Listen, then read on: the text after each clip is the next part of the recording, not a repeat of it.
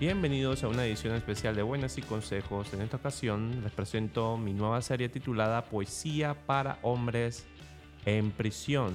Surge de un experimento mental en donde me pregunté qué ocurriría si aquellos hombres que, tras diversos caminos, encontraron en prisión su hogar y cuyos corazones han sido marcados por la violencia, se adentraran por un año en el universo poético. ¿Cómo resonarían en ellos los versos colmados de esperanza, amor, redención y humanidad? A menudo vemos la prisión como un final, un espacio de retribución y desesperanza. Sin duda muchos allí deben enfrentar las consecuencias de sus actos. Pero quiero creer que en el fuego del remordimiento o en el frío del dolor, nuevos significados pueden emerger. Para algunos, las rejas no son de hierro, sino de culpa, resentimiento, odio, ansiedad y temores futuros. La poesía emerge como ese puente entre el encierro y la libertad, un canto que ofrece alivio a nuestras penas. Estoy convencido de que la poesía, al ser leída y declamada, posee un poder sanador y transformador. En esta serie nos adentraremos en su magia, esperando que esos corazones endurecidos hallen consuelo, reflexión y tal vez un atisbo de cambio. Nos deleitaremos con poemas de renombrados poetas latinos y también con algunos que he tenido el honor de crear.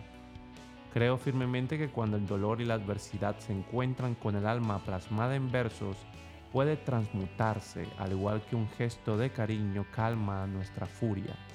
Mi deseo es que, ya sea como latinos, prisioneros o simplemente seres humanos podamos hallar esa chispa luminosa en la penumbra y un alivio en el agobio al entregarnos a la poesía. Les extiendo una cordial invitación a ser parte de este recorrido. Juntos abriremos las puertas a la esperanza y la sanación que solo la poesía puede ofrecer, porque incluso en la oscuridad más densa el resplandor de las letras puede iluminar y guiar almas errantes de vuelta a la luz. Sean todos bienvenidos a Poesía para Hombres en Prisión.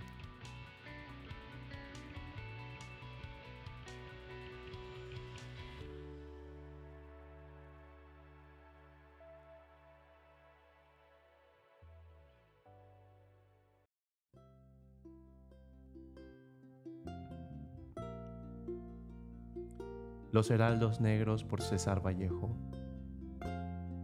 Hay golpes en la vida tan fuertes, yo no sé, golpes como el odio de Dios, como si ante ellos la resaca de todos los sufridos se emposara en el alma, yo no sé.